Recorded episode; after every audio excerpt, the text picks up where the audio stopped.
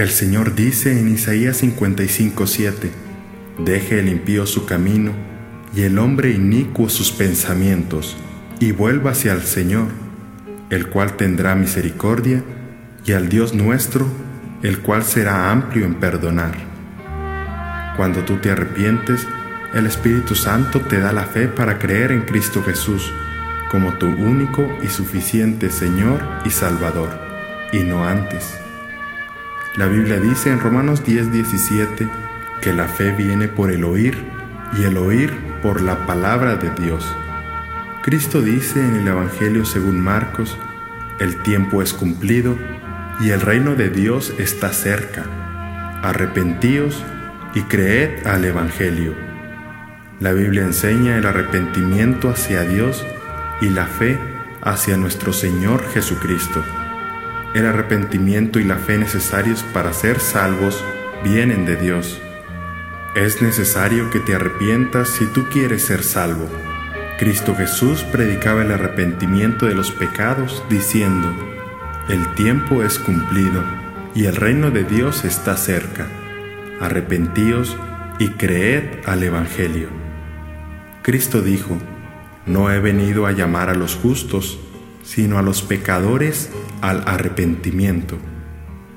Juan el Bautista predicaba, arrepentíos, que el reino de los cielos se acerca. Generación de víboras, ¿quién os ha enseñado a huir de la ira venidera? Haced pues frutos dignos de arrepentimiento. Jesucristo mandó a sus discípulos para que predicasen el arrepentimiento. En Lucas 24:45 dice, entonces les abrió el entendimiento para que entendiesen las escrituras, y les dijo, Así está escrito, y así fue menester que Cristo padeciese y resucitase de los muertos al tercer día, y que se predicase en su nombre arrepentimiento y remisión de pecados a todas las naciones.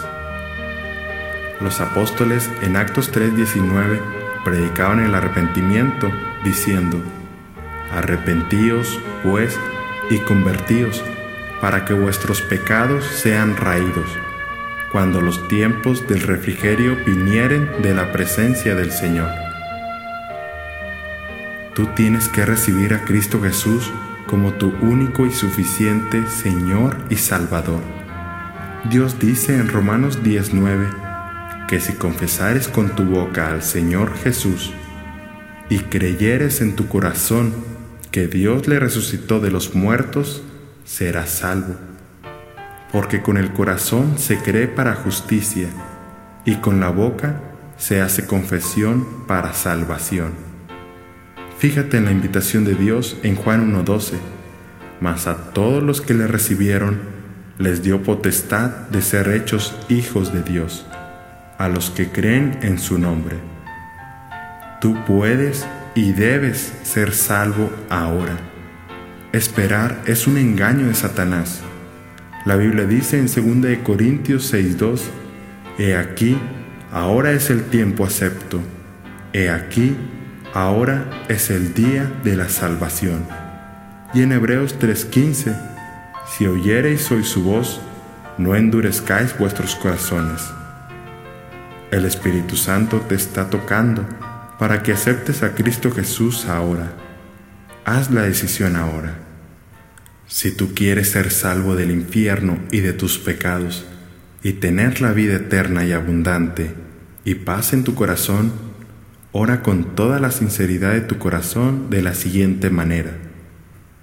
Bendito Dios, yo sé que soy pecador y necesito tu perdón y salvación Creo que Jesucristo murió por mis pecados y resucitó para salvarme. Yo reconozco y confieso que soy un vil pecador delante de ti. Me arrepiento de todo pecado, acepto a Cristo y creo en Él como mi único y suficiente Señor y Salvador.